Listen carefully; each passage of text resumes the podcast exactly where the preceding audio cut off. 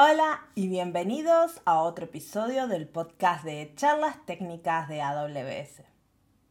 En este episodio vamos a estar hablando de computación en el borde, Edge Computing. ¿Qué significa? ¿Qué es? ¿Cómo podemos empezar a usarla? Así que empecemos con el podcast.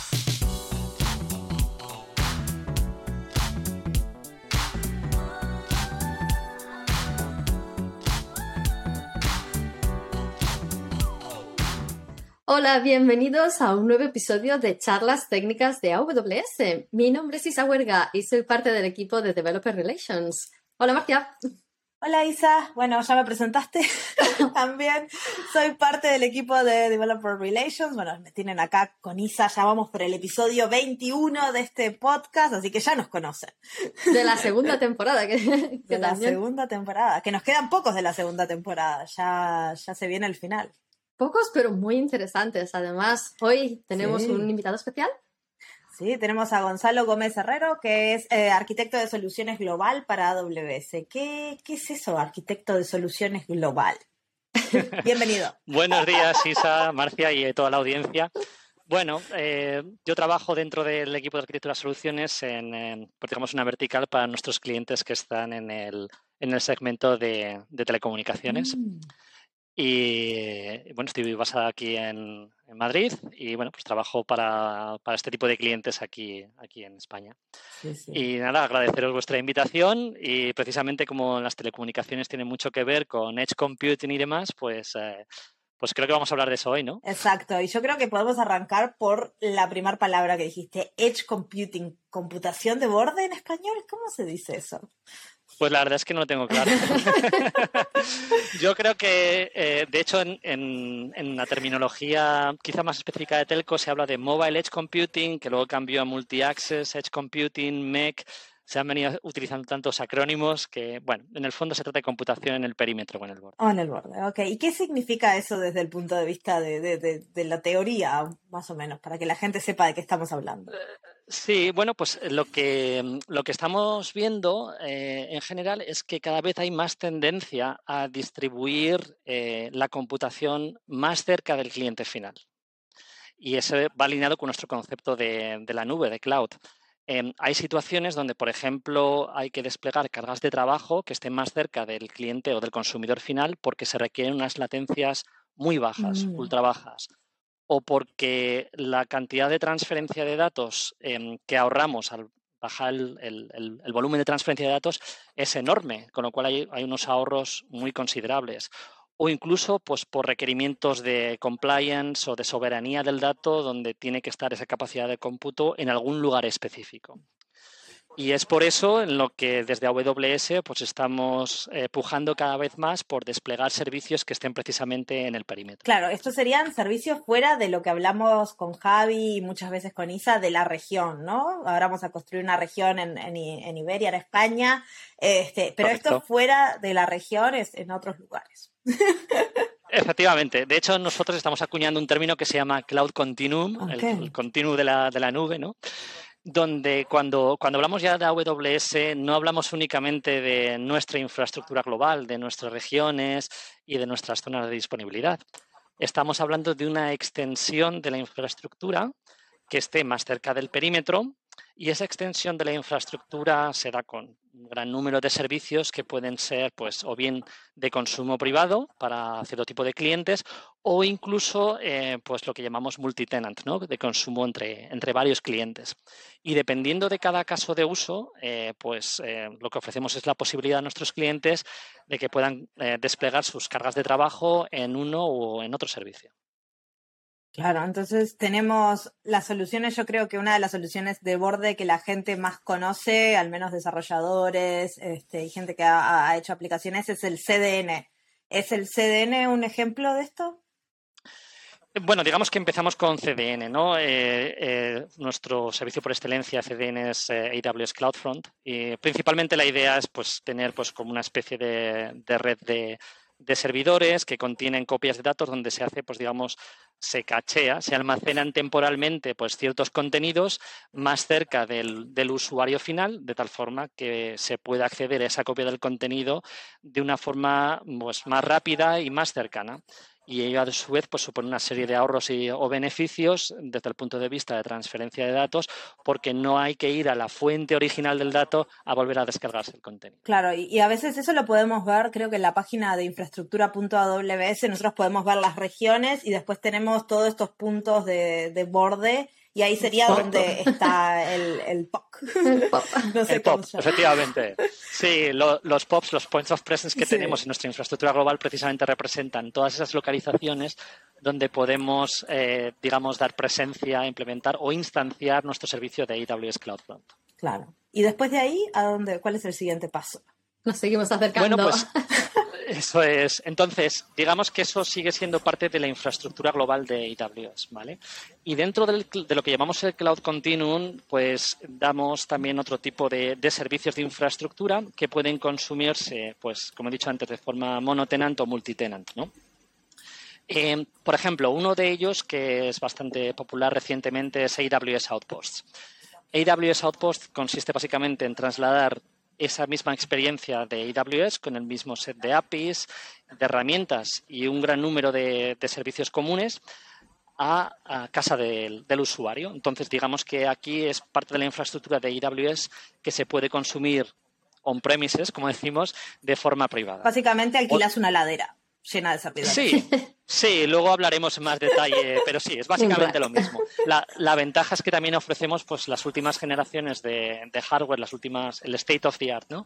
de la tecnología que también desplegamos en nuestra infraestructura global, junto con todas las lecciones que hemos aprendido en todos estos últimos años y es lo que reflejamos y ofrecemos a, nuestros clientes. Ah. Y además lo ofrecemos como servicio.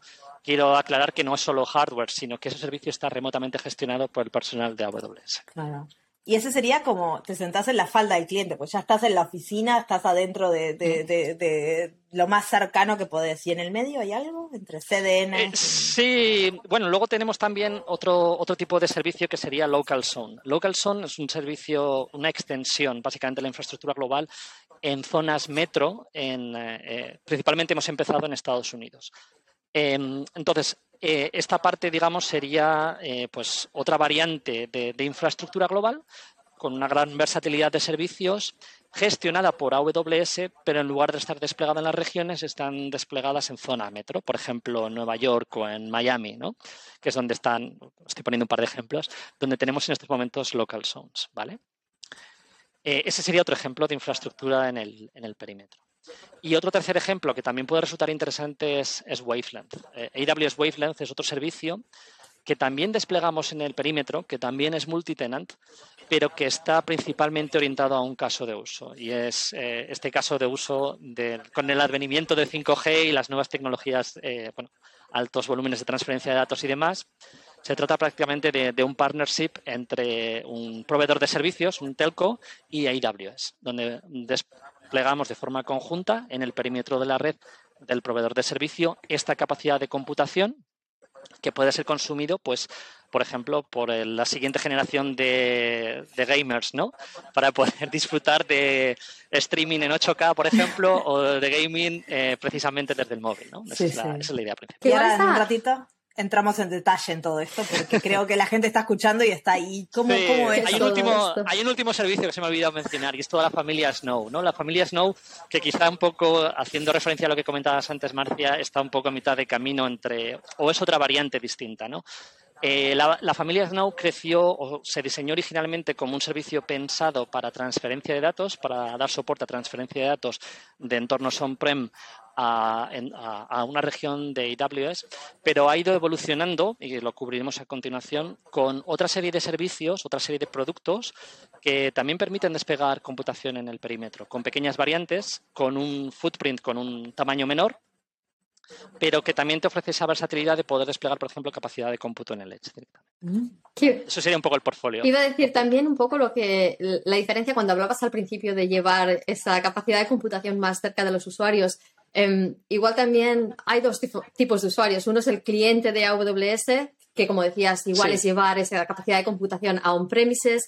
Y luego está los usuarios de ese cliente Finales. también, ¿no? Que puedes hacer un, Claro. un segundo paso a acercar a esos usuarios, como dices tú, a los que están con el móvil jugando con- o utilizando tu app, y es acercar esa capacidad de computación más a, a los usuarios finales. O sea, no solo primero al cliente de AWS y luego a los usuarios de, de- de las aplicaciones de esos clientes. Completamente de acuerdo. De eso se trata precisamente, eh, por ejemplo, AWS Wavelength. AWS Wavelength te ofrece esa capacidad donde ofrecemos la experiencia de, de AWS eh, y la versatilidad de que cualquiera en cualquier cuenta podría utilizar una Wavelength Zone para poder desplegar pues su siguiente aplicación de realidad virtual o de realidad aumentada o del Connected Vehicle Mm, y los consumidores finales del proveedor de servicios que son los que consumen esa aplicación. La idea es que sea un un win-win ¿no? Entre AWS y el, eh, y el proveedor de servicios o el telco y sus clientes, efectivamente. Claro. Pues empezamos con, con igual el primero que has mencionado, que es el que está todavía en la red de AWS, eh, dentro, de, dentro de, de ese, al final del perímetro al borde, pero dentro de la red de AWS, que es CloudFront. Correcto. Vale, pues eh, vamos a empezar un poco a describir CloudFront. ¿no? CloudFront es nuestro servicio por excelencia de, de CDN, pero es, es más que CDN. ¿Qué es. CDN? Porque capaz mucha gente, para nosotros Si no es básico, pero si no trabajaste nunca en desarrollo de aplicaciones distribuidas. o Pues. Pues CDN de lo que, vamos, eh, lo he explicado un poco a muy alto nivel, ¿no? Pero básicamente se trata de tener esa capacidad, eh, por intentar hacer una, una analogía a muy alto nivel, ¿no? Es como si tuvieras una caché distribuida a lo largo de, de tu red, donde puedes, digamos, almacenar copias temporales de tus contenidos, que pudieran ser datos, vídeos, aplicaciones, incluso APIs, y poder, digamos, tener accesibilidad desde los clientes finales, pues con una menor latencia, ¿no? Eh, casi todas las plataformas de streaming de vídeo, por ejemplo, utilizan CDN, si no sería imposible que todos viéramos pues, eh, diversas series de vídeo, por ejemplo, en nuestra, en nuestra casa. ¿no? Entonces, es una tecnología que se está utilizando enormemente, eh, ya no solo pues, para tipos de aplicaciones donde expongamos REST APIs, sino fundamentalmente, por ejemplo, para técnicas de, de- de streaming y otro tipo de contenidos, ¿no?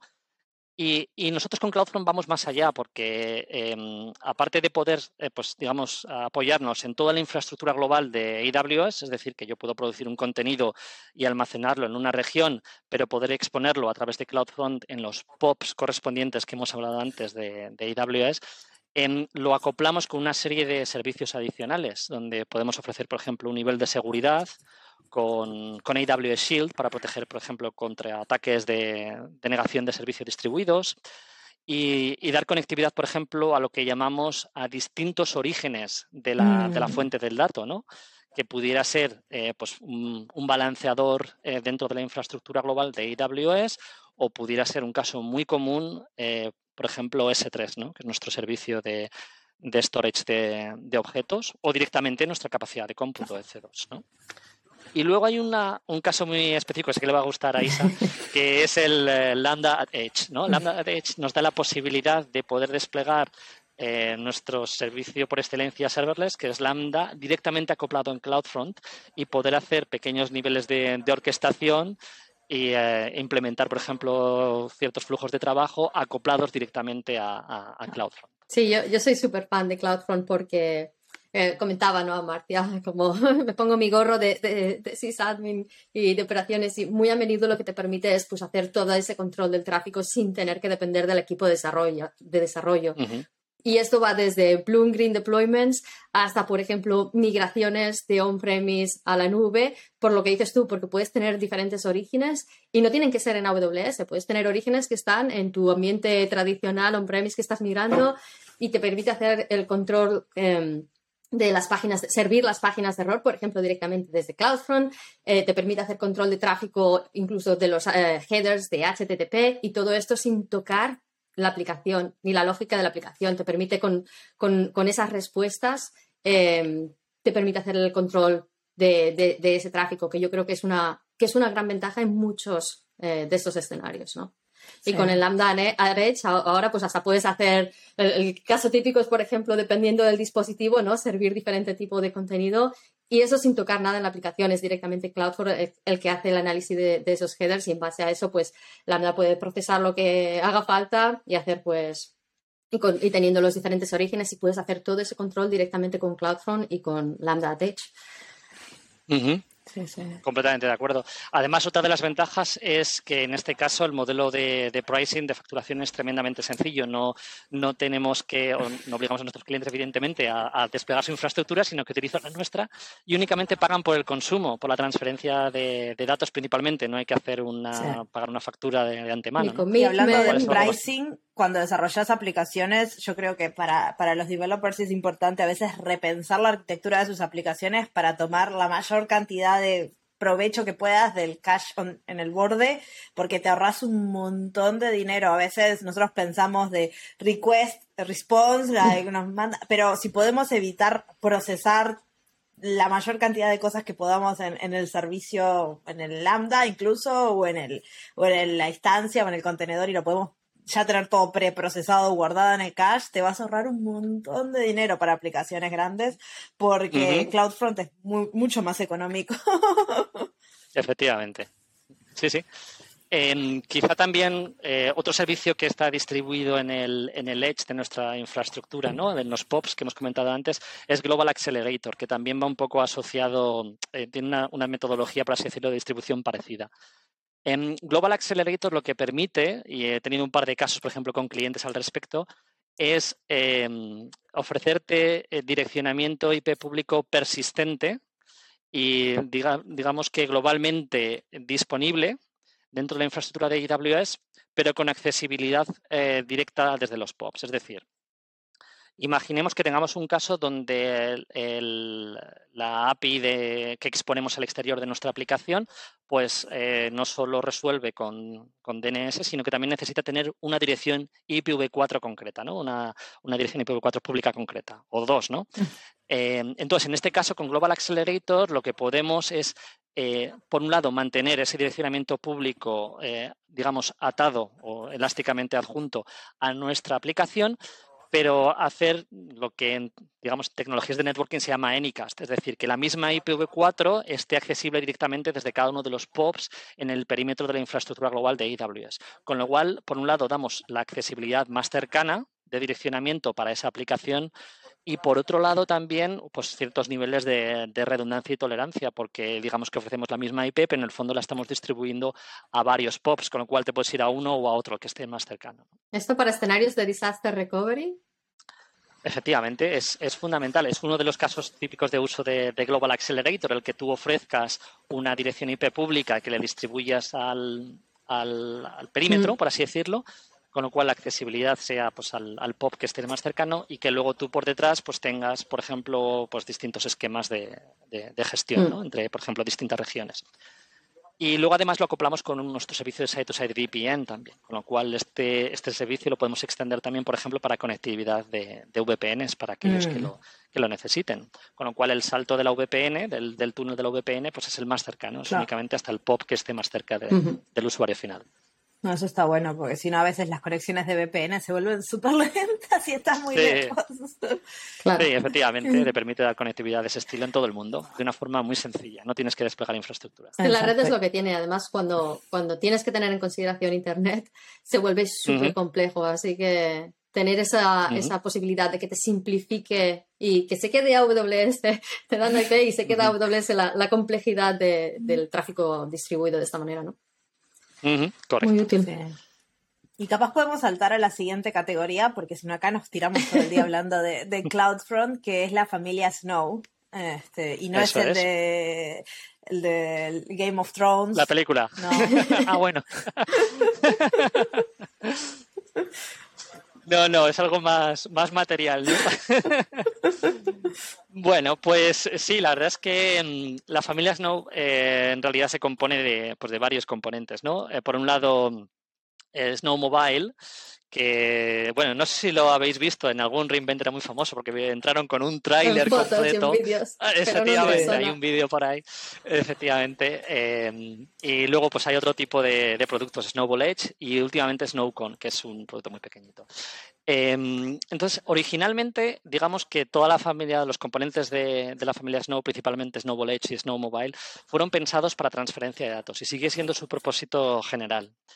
Em, pero eh, ha ido evolucionando a situaciones donde, por ejemplo. La pregunta antes que, que nada, ¿por qué quieres transferir tus datos usando un trailer y no sobre el Internet? Eh, pues porque a veces si haces los cálculos te resulta más rápido, e incluso más seguro, efectivamente, el cargarlo en local en un servicio de este estilo, en Snow Mobile, o el Snow Mobile es, es un caso quizá extremo, pero si existe el producto es porque ha habido clientes mm. efectivamente que lo, han, pedido. Seguramente capaz para migración a la nube, tenés que migrar eh, todo tu centro de datos de una empresa de 100 años. sí, sí. Y no hace falta tanto, ¿eh? Es que si haces el cálculo de, si piensas en el en el, el, ratio de transferencia de tu red. Y luego tienes que considerar cuánto estás utilizando. Mm. Así que considera cuánto te queda libre. Y incluso si fuera una transferencia constante, si haces el cálculo, si tienes que enviar terabytes, muy a menudo es más rápido simplemente enviar un dispositivo. Y... Voy a pedir un, SnowCon. Estoy subiendo todas las charlas a S3 de una conferencia que estoy organizando y hace días que estoy subiendo. Exacto. Eh, sí, sí, eh, tenéis toda la razón. De hecho, eh, ya no se trata también solo del tiempo, ¿no? De, incluso hacer el ratio de, pues del, precio, de lo que me va a costar, sino también de, la, de hacerlo de una forma segura, mm. porque a veces cuando el volumen de datos es tan alto, ¿cómo vas a transferirlo? Si lo transfieres a través de Internet, pues a veces te puedes dar una situación de que no puedes mantener de forma persistente una conexión segura durante tanto tiempo, ¿no? Entonces sí que te puede, pues te puede resultar eh, precisamente que quizá el Snowmobile es un caso, un caso extremo, pero se ha dado, eh, pero el Snowball Edge principalmente la variante que está optimizada para es una laderita es como una laderita portátil de eso es. al camping. Una cajita. Tiene una, tiene una capacidad de storage de 80 terabytes entonces si andas por ese por ese rango de transferencia y haces los cálculos pues te puede resultar interesante pues el, utilizar pues em, el, el Snowball Edge el, el optimizado para storage subir los datos de forma local en tu red y una vez pues coges el dispositivo, lo mandas a AWS y AWS te, lo, te hace el resto de la Es como un disco externo muy grandote. Mm, eso es. y, y, luego, ¿qué ocurrió con este tipo de, de productos? Pues que también fueron evolucionando y, de hecho hay una variante de Snowball Edge que está optimizada para la capacidad de, para cómputo, para hacer Edge Computing. Oh. Y que te ofrece pues, menos capacidad de storage, 42 terabytes, pero te ofrece mayor, mayor capacidad de, cómputo. Te ofrece, por ejemplo, 52 virtual CPUs y 208 gigas de, RAM. ¿no? Entonces, eso lo que te permite, en algunos casos, es encontrar un poco ese balance donde a lo mejor en, cierto tipo de entornos, generalmente en entornos desconectados, donde no tengo que tener una conectividad con el, con el Edge, entornos del estilo, eh, pues por ejemplo, móvil, entornos donde no estoy en un data center, Em, pues puedo, quiero seguir desplegando pues, capacidad de cómputo y volúmenes, por ejemplo, en el, en el perímetro, y lo puedo hacer de una forma pues, pues económica en este caso, ¿no? Pues con, un, con una inversión que es, que es relativamente baja. Entonces, para ese tipo de casos de uso está pensado esta variante de Snowball Edge eh, más optimizada para, para Por ejemplo, si tenés, no sé, un tambo en el medio del campo con las vacas, ahí necesitas algo de cómputo para procesar. Sí, algo. Sí, un caso, casos muy típicos, por ejemplo, es IoT, porque puedes pegar IoT Greengrass por encima, ¿no? Entonces, entornos, por ejemplo, pensamos en una factoría eh, o entornos que no sean un, pues un data center tradicional, ¿no? Exacto. Eh, ahí podemos seguir desplegando en el pues, desierto, paneles solares, yo qué sé. Por ejemplo. Sí, de hecho están rugerizados, ¿no? Y aquí Snowcone, no sé si habéis visto la imagen, pero es, es bastante sintomático, es mucho más pequeño, ¿de acuerdo? Pero está rugerizado para precisamente desplegarlo en condiciones eh, extremas, ¿no? Eh, climatológicamente. Así que los que les gusta irse de camping y no pueden vivir sin hacer sus despliegues en, en su computadora, se llevan un pequeño Snowcone a... Sí, Efectivamente, aquí evidentemente la capacidad de storage de cómputo es, es menor, son 4 virtual CPUs, 4 GB de RAM y 8 terabytes de storage, pero en muchos casos sigue resultando bastante conveniente, pues por ejemplo, entornos de redes de campus, ¿no? Es, muy típico el poder desplegar, pues, eh, pues por ejemplo, este tipo de modelos de conectividad acoplados a antenas o, o, directamente, pues otro, otro caso de uso, por ejemplo, IoT mucho más pequeño, el poder desplegarlo pues en entornos que, pues eso, climatológicamente adversos. Claro, súper interesante. Así uh -huh. que hay un montón de opciones. Y estos los puedes pedir desde la consola de AWS. Esto es. Y, y luego también eh, tenemos otro soporte con otro tipo de, de, servicios de integración. Por ejemplo, hay otro cliente que eh, se llama AWS Ops Hub que te permite hacer una gestión también. Te puedes descargar el cliente en tu portátil y hacer la gestión de los, de los dispositivos a través de ello. Mm. Wow, y hablando super, de dispositivos que, que, te puedes traer a tu on-premises, el otro que habías mencionado era AWS Outpost. Sí. Esto es un poquito más grande Outpost. y complejo. Sí, sí, aunque bueno, si nos da tiempo hablaremos también porque vamos a sacar una nueva versión en modo servidor que le hemos anunciado para, para este año, ¿de acuerdo? Um, y, y, va a tener varios, varios sabores, ¿no? Varios flavors. Eh, Outpost en realidad va a un nivel más allá. Vamos un escalón por encima de lo que hemos estado hablando y la variabilidad de servicios que ofrecemos en Outpost es bastante mayor. ¿De acuerdo? Eh, una de las principales diferencias frente a la generación anterior es que ya ofrecemos un nivel de integración de VPC Networking, Virtual. Private Cloud Networking. Es decir, integramos ya las cargas de trabajo que se puedan desplegar en Outpost en el mismo Virtual Private Cloud que desplegases pues, parte de la infraestructura, por ejemplo, en la, en la región. Eh, entonces, esto lo que posibilita también es que otro tipo de servicios, eh, hablo por ejemplo de EMR, eh, ¿vale? Para aquellos que quieren hacer pues analítica directamente en Outpost.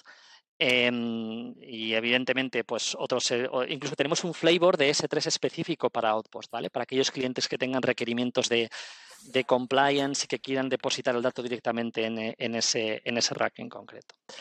Y entonces el abanico de, de servicios y herramientas es, es, es mucho mayor.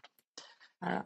¿Y por qué y una empresa aquí... querría tener un, un, outpost? Porque esto es algo que como que alquilás, ¿no? Porque AWS lo gestiona, lo mantiene, lo actualiza, vos lo enchufás a la pared, a la red y ya es lo que haces. Uh -huh. ¿Por, qué, sí. ¿Por qué lo quisieras uh -huh. tener como una empresa? Eh, bueno, pues aquí el, la principal motivación es que puedas disfrutar del mismo, como he dicho antes, set de APIs de, de AWS que, tra que, que, trabajabas en la, en la, región, pero de forma local. O sea, más rápido. Eh, si tenés que hacer sí, analítica, entonces, subís, por ejemplo, tienes una fábrica o algo que da muchos datos, los subís todos al Outpost, no tienen que ir a la nube y puedes hacer, no sé, machine learning Correcto. de forma local súper rápido. Correcto. De hecho, un modelo de despliegue muy típico es ese, ¿no? El hacer Machine Learning Inference at the edge, ¿no? Hacerlo directamente en Outpost. Eh, entonces, principalmente los requerimientos suelen ser esos, ¿no? Pues latencias eh, muy bajas o ultra bajas, es decir, que necesito prácticamente que esté desplegado en mi mismo entorno. Eh, por ejemplo, un ahorro considerable en el volumen de transferencia de datos, como has comentado. Y otro requerimiento que vemos generalmente en nuestros clientes es, como, como he dicho, la, soberanía o la residencia del dato, el poder depositar esa capacidad de cómputo o el storage del dato directamente en, en, este, en este outpost y entonces tengamos la seguridad de que está ahí en el, en el mismo data center donde lo estamos hosteando, ¿no? Esos son principalmente los casos de uso. Lo que la otra diferencia principal es que también es Outpost, al contrario que la Snow Family, tiene que estar conectado virtualmente. Entonces es una infraestructura gestionada 24 por 7 por el personal de AWS. Lo ves en tu consola. Ah, efectivamente, lo ves como un servicio y eh, requiere el, la contratación de Enterprise Support, que es nuestro nivel más alto de, soporte en AWS, precisamente por, por, este requerimiento, porque nosotros proactivamente gestionamos esa infraestructura y aplicamos pues, el mismo, las mismas tareas de mantenimiento de, de una forma proactiva que hacemos en nuestra región en este caso disfrutándola directamente en casa de, de nuestros clientes. Esto quiere decir que eh, es como tener un rack, pero que no tienes que, que encargarte tú de, de, toda la gestión, manutención, patching, mantenimiento. Sí, efectivamente. E ese sería un gran resumen, porque no es solo hardware, ¿de acuerdo? Es, es un servicio. Y uno de los principales beneficios que vemos en nuestros clientes es que eh, precisamente pueden beneficiarse de todas estas lecciones aprendidas, de toda esta experiencia, ¿no? Como dice Werner Fugels, no hay a, a, algoritmo de compresión para la, para la, experiencia, ¿no? todas estas lecciones aprendidas durante tantos años directamente se pueden beneficiar de ellas y no tienes que entrar en ese quebradero de cabeza de validar compatibilidades de mi versión de firmware o hacer el patching de los servidores eh, o el sistema operativo del servidor concreto eh, o como casa, por, ejemplo, así decirlo, con la capa de, networking que pudiera tener en mi mm. Todo eso lo proporcionamos como parte del servicio eh, y es precisamente pues, uno de los grandes beneficios de, de AWS Outpost. Wow. Está buenísimo. Y si que no querés tener el data center eh, en tu casa, eh, capaz Local Zones te puede ayudar. sí, Local Zones lo que, lo que viene a, lo que viene a, digamos, a tratar son esos casos de uso de mm, clientes, clientes finales, en este caso de, de AWS, em, que quisieran desplegar cargas de trabajo que necesitan latencias bajas en ciertas zonas metro, ¿no? Eh, de hecho, pues en los primeros lanzamientos de Local Zones hemos empezado con Los Ángeles, con, una clara influencia de la industria cinematográfica, porque lo que se desplegaba en este caso, por ejemplo, lo que se requería es que se desplegasen ciertas cargas de trabajo de una forma localizada y a lo mejor la tolerancia a latencias, pues en nuestras regiones, California del Norte o Oregón, pues no eran, no eran permitidas para cierto tipo de, de, cargas de trabajo. Entonces, esa fue un poco la motivación de, Local Zones y, este concepto ha ido creciendo. Local ya tenemos varias... no es como una región, no tenés múltiples zonas de disponibilidad. ¿Cómo, cómo está? De hecho, la analogía que suelo hacer es como una extensión de una zona de disponibilidad. Okay. ¿De acuerdo? Entonces tú digamos que desde la consola lo ves como desde el punto de vista programático a nivel de API lo verías como una como otra zona de disponibilidad, como otra availability otra forma en lo que la tienes de, gestionarlo. Ok, una que está cerquita tuyo.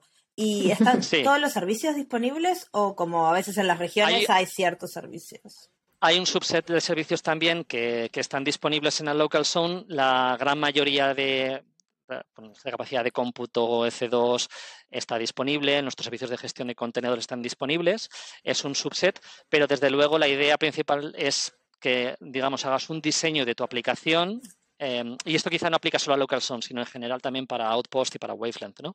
Hagas un diseño de tu aplicación de tal forma que los componentes que sean sensibles a latencia, has comentado antes, por ejemplo, Machine Learning Inference at the Edge, ¿no? Eh, estos componentes que sean más sensibles a latencia lo despliegues en el edge, en el perímetro, pero que puedas apoyarte en, las regiones, por ejemplo, para hacer pues otro tipo de o para, desplegar otro tipo de componentes que no tengan esos requerimientos. Caso típico de machine learning, pues hacer todo el tema de el, testing, el training, la validación, es algo que puedes hacerlo directamente en la región y es únicamente la inferencia final la que despliegas en el edge. Esa es un poco la, la filosofía detrás de, todos estos servicios. Claro, porque al final lo que te estás ahorrando es ese viaje de la red, ¿no? De, no sé, por poner un ejemplo así muy, muy random, pero si tienes una aplicación que tiene que procesar algo, en lugar de enviar datos hasta la, nube donde tienes tu aplicación, hacer el procesamiento y devolver el resultado, lo que haces es envías datos a la local zone que está más cerca sin necesidad de hacer todo el viaje hasta, hasta la región donde, donde esté simplemente va a la local zone, se procesa y va de vuelta, con lo que te ahorras todo ese viaje de la local zone a, la región. Correcto. Y aquí me vais a permitir hablar un poco de mi background, que es de telco. En el caso de 5G, vamos a ver que todo esto se va a acelerar todavía muchísimo más. Eh, o sea, 5G tiene, por ejemplo, la, premisa de poder ofrecer eh, velocidades 20 veces superiores a 4G, las arquitecturas actuales. Entonces, vamos a ver una proliferación de aplicaciones en los próximos años alrededor de experiencias de al entorno de realidad virtual, de realidad aumentada, de mejoras de la, de la experiencia de cliente eh, vehículos conectados. Ya estamos viendo muchos casos de vehículos que necesitan, por ejemplo, mapas en alta definición, indicaciones de seguridad de carretera, conexión, conducción autónoma. Incluso muchos casos también en el sector médico. Ya eh, se han lanzado muchísimos pilotos eh, donde, por ejemplo, las operaciones pueden estar teledirigidas, donde se pueden identificar biopsias en tiempo real. Entonces, vamos a ver tal proliferación de aplicaciones que van a poder beneficiarse de todos estos altos volúmenes de datos y, es una de las principales motivaciones lo que estabas comentando antes, Isa, el poder desplegar precisamente en el Edge va a poder eh, ofrecer, por un lado, latencias ultra bajas. Eh, la aspiración aquí para muchas de estas aplicaciones es tener latencias por debajo de los 20, idealmente incluso por debajo de los 10 milisegundos. Y, por otro lado, el ahorro en la transferencia de tráfico, que, en muchos casos es enorme, porque todas estas aplicaciones consumirían tal ancho de banda que, básicamente provocaría una explosión de, tráfico en el, en el backbone de, la red. Claro, y acá cuando hablas de 5G estamos hablando de otro servicio de AWS que ya mencionaste, que es el, el Wavelength. Wavelength, correcto. Y Wavelength es otra variante eh, distinta, ¿de acuerdo? Eh, en el fondo, la arquitectura tiene gran, gran analogía ¿no? entre Local Zones, Outpost y Wavelength. Eh, la experiencia es la misma, podemos extender VPC Networking, una gran cantidad de servicios comunes como EC2, servicios de gestión de contenedores como ECS, EKS, etcétera, también están disponibles. Pero en este caso, Wavelength está, digamos, empotrada en la, en la red móvil o en el, en el core de la red de, de, un service provider, de, un proveedor de, infraestructura de telecomunicación. Entonces, principalmente, eh, la idea es precisamente gestionar este tipo de situaciones para, entornos móviles. Claro, porque ahora, ¿cómo funciona? Funciona que vos estás jugando un jueguito, eso va a la antena, de la antena va al core, del core va a la región, de la de AWS, de la región vuelve, pam, pam, pam, y acá nos estaríamos saltando básicamente toda la parte de, atrás. Sí, de hecho Wavelength va precisamente a, atacar esos casos de uso. Le damos latencias ultra bajas. Ahí, incluso dentro de lo que serían las, redes de acceso a radio, ¿no? como llamamos en el entorno de telcos, se pueden desplegar en distintas localizaciones, también de forma jerárquica o de forma un poco más consolidada, pero lo que vienen a.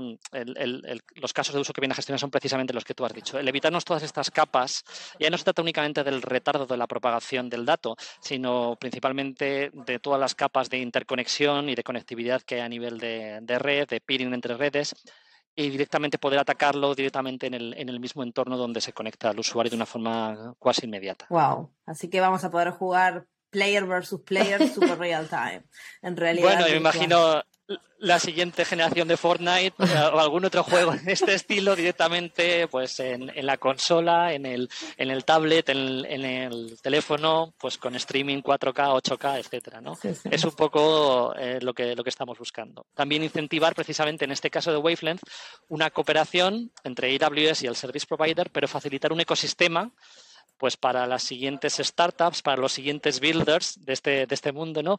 Para que crean esa siguiente eh, killer app, ¿no? La aplicación que, el siguiente juego, la siguiente aplicación de streaming que, que digamos que sea la que la que proporcione esa experiencia de usuario completamente novedosa y que a lo mejor no nos habíamos, no habíamos concebido hasta Porque estos dos servicios son re nuevos. ¿Cuánto tienen? ¿Dos años? ¿Un año? Pues mira, Outpost yo creo que lo anunciamos en el, hicimos un anuncio en el reInvent eh, de hace dos o tres años y estuvo eh, disponible de forma general a lo largo del año pasado. Mm.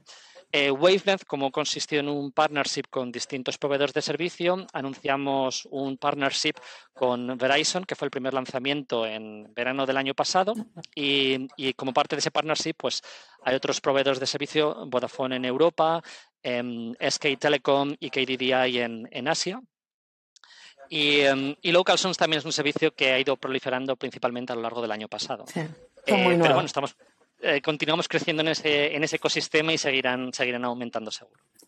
Claro. Y, creo que por último de, los servicios que, nos queda por, por charlar, es uno que, no has mencionado hasta ahora, pero con, Isa lo hemos tratado más o menos cuando lo anunciaron en Reinvent un poco y cuando hablamos de contenedores también, que es el EKS Distro y el EKS Anywhere. ¿Por qué pertenecen a esta categoría de Edge?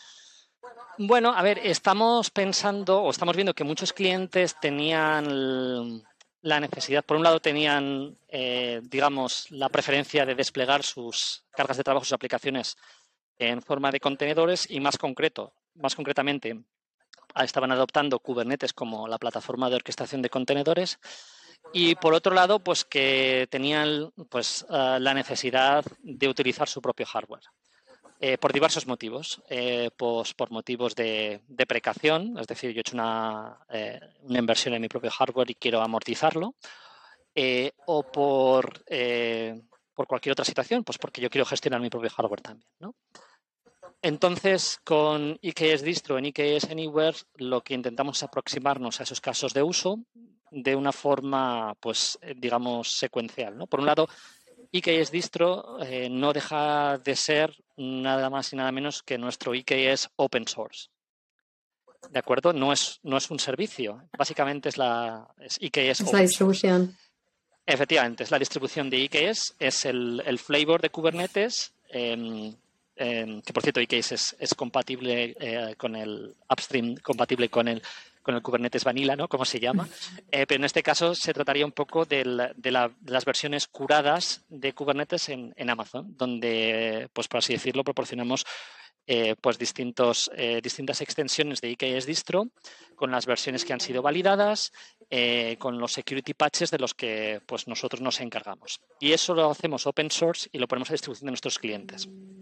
Entonces, IKS Distro, por ejemplo, lo que supone es disfrutar de la, de la experiencia de IKS en tu propio hardware, eh, pero te lo construyes tú por tu cuenta, por así decirlo, ¿de acuerdo?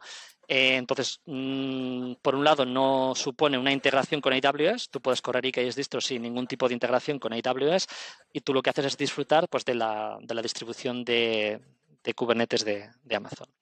Y un nivel por encima es IKS Anywhere. En IKS Anywhere eh, se construye por encima de IKS Distro y lo que proporcionamos es ya una versión más prescriptiva, eh, donde se puede consumir también como servicio eh, para poder desplegar eh, en, en, hardware de terceros, en COTS hardware, ¿no? en x86.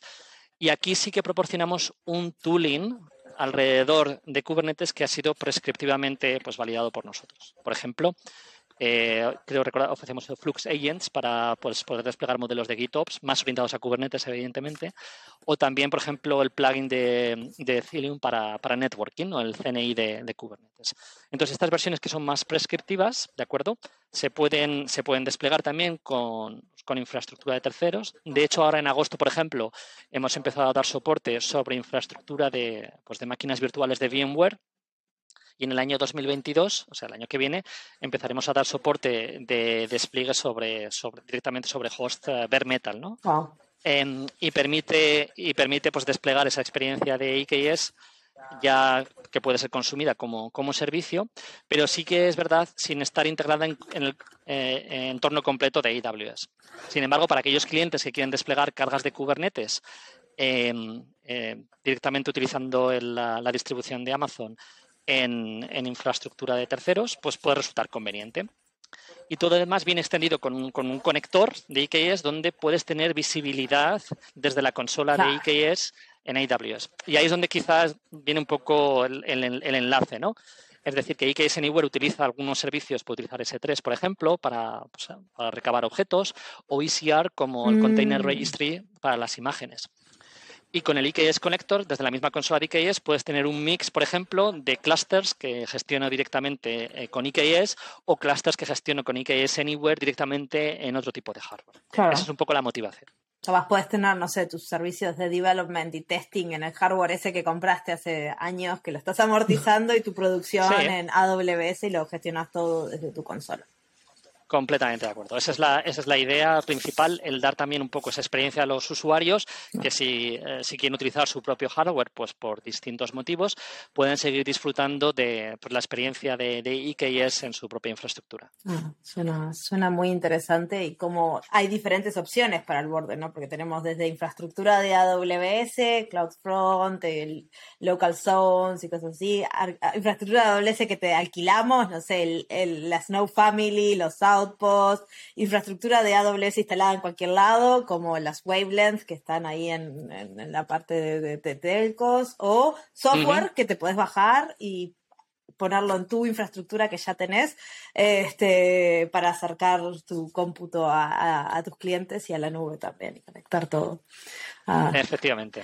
Y eso es lo que comentaba al principio, ¿no? El cloud continuum. Mm. Cuando hablamos de AWS ya no se trata únicamente de las regiones, ¿no? Sino se trata un poco de este, de este ecosistema de poder llegar al, al, perímetro y, digamos, de una forma más cercana al, al, cliente final. Claro, al final es dar la mejor experiencia posible al cliente final, ya sea tu tú como empresa que necesitas la, cosa más rápida del mundo porque tenés una fábrica y necesitas hacer inferencias para saber si los productos están fallados o tus clientes finales que son jugadores de un juego de player versus player y necesitan la batalla que sea súper rápida, eficiente y sin lag porque si no te mataron y no te enteraste.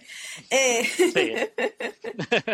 ¿Cuántas veces? Sí, Sí, se trata un poco de eso, ¿no? Y yo creo que en AWS nuestro afán ha sido siempre trabajar desde la necesidad del cliente y básicamente dar un poco esa versatilidad de servicios para utilizar el, más adecuado en cada momento. ¿no? Y aquí es un poco lo que invitamos también precisamente con Edge Computing, el que eh, nuestros clientes puedan diseñar sus arquitecturas eh, haciendo el mejor uso de cada plataforma o de cada servicio en cada momento.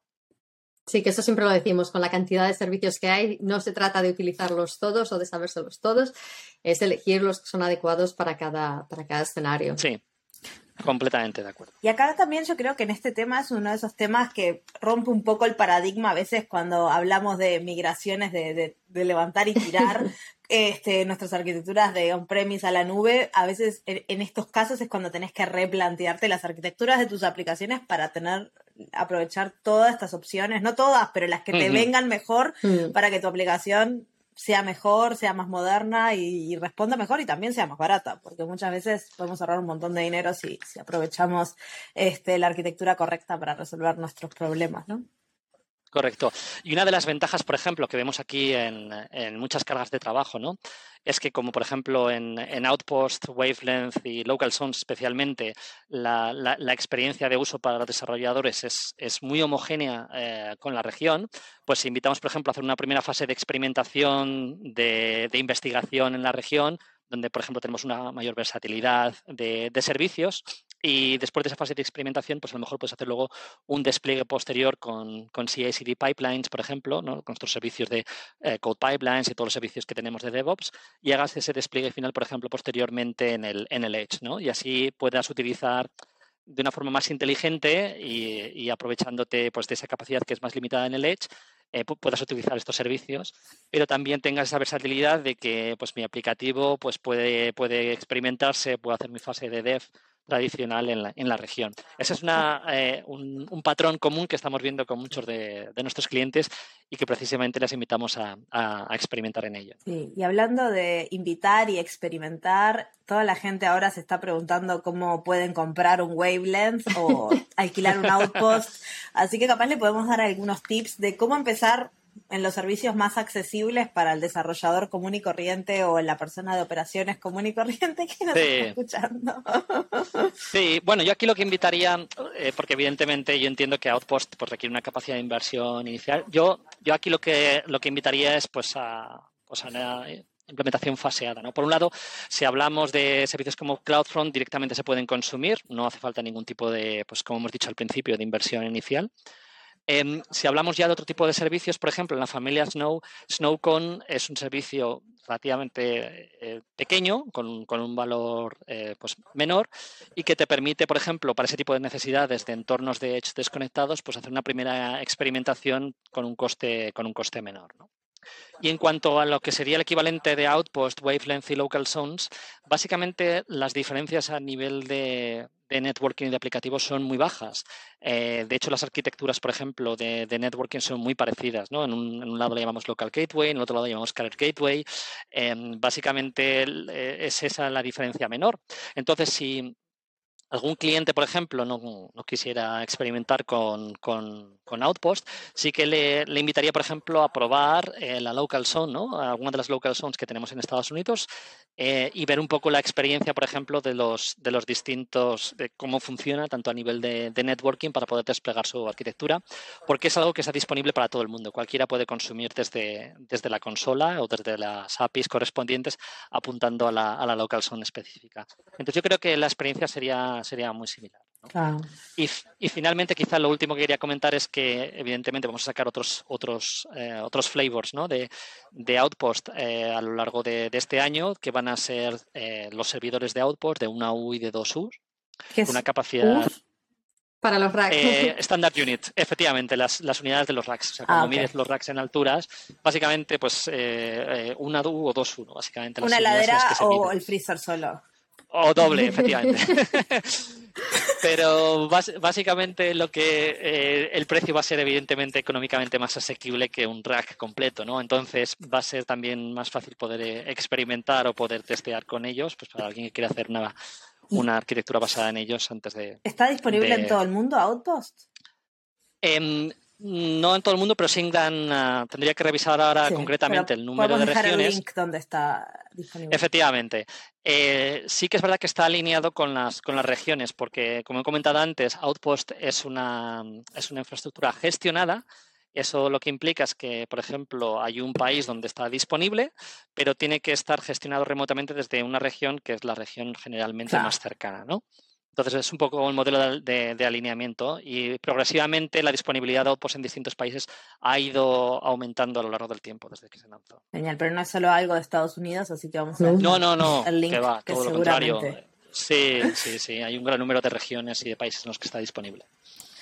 Sí, genial. Isa, ¿alguna otra pregunta? Porque creo que otra vez le volamos la cabeza a la gente. Yo, creo que ya hemos hablado de cómo empezar, pero igual si nos puedes dar ideas para aquellos que, porque entiendo que este es un tema que puede ser muy nuevo para mucha gente. ¿Tienes algún par de ideas para activar, inspirar? Sí, bueno, yo lo que suelo recomendar generalmente a mis clientes es que, pues que escuchen podcasts como estos, ¿no? que les den un poco una visión no solo técnica de lo que pueden leer en las especificaciones, sino pues que a lo mejor les hagan iluminar esa bombilla, ¿no? Decir, mira, este caso de uso me puede resultar interesante. Em, y sobre todo, eh, pues ver casos de uso de clientes. que los solemos, los solemos documentar también en, la documentación pública y muchas veces en forma de vídeos con testimonios, por ejemplo, en Reinvent. ¿no? Ya suelo invitar a clientes a que, a que vean los vídeos de Reinvent porque hay una gran cantidad de lecciones que se pueden aprender de ellos, ya no solo desde el punto de vista técnico, sino de la aplicabilidad, porque hay muchos clientes que presentan pues, sus casos de uso. ¿no? Y, en algunos otros casos concretos, por ejemplo, en el lanzamiento de Wavelength se hizo una especie de, pues de vídeo de anuncio con, con Verizon se hizo público, donde distintas startups participaron y expusieron su caso de uso concreto en combinación con Verizon. Entonces os animaría, eso aparece por ejemplo como online tech talks o como vídeos que están disponibles dentro de los canales públicos de distribución de AWS.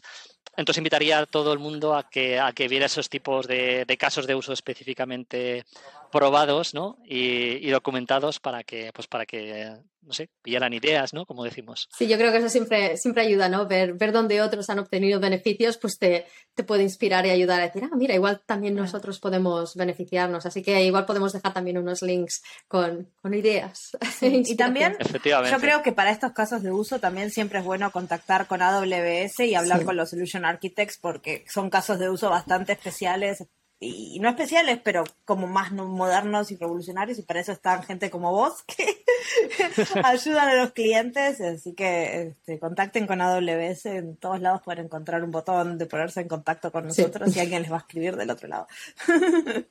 Completamente de acuerdo. No, te, no voy a añadir nada más al respecto porque nuestra, nuestro propósito principal es intentar, pues eso, ayudar. Eh, ayudar a nuestros clientes de la forma que humanamente y técnicamente no sea posible para intentar pues mejorar sus arquitecturas. Exacto. Entonces, Genial. Y hablando de Reinvent, este año va a ser eh, presencial en Las Vegas, pero va a haber una parte virtual bastante grande, así que estén atentos. ya se pueden, las registraciones ya están abiertas aquí, así que si os interesa estar informados de, todo.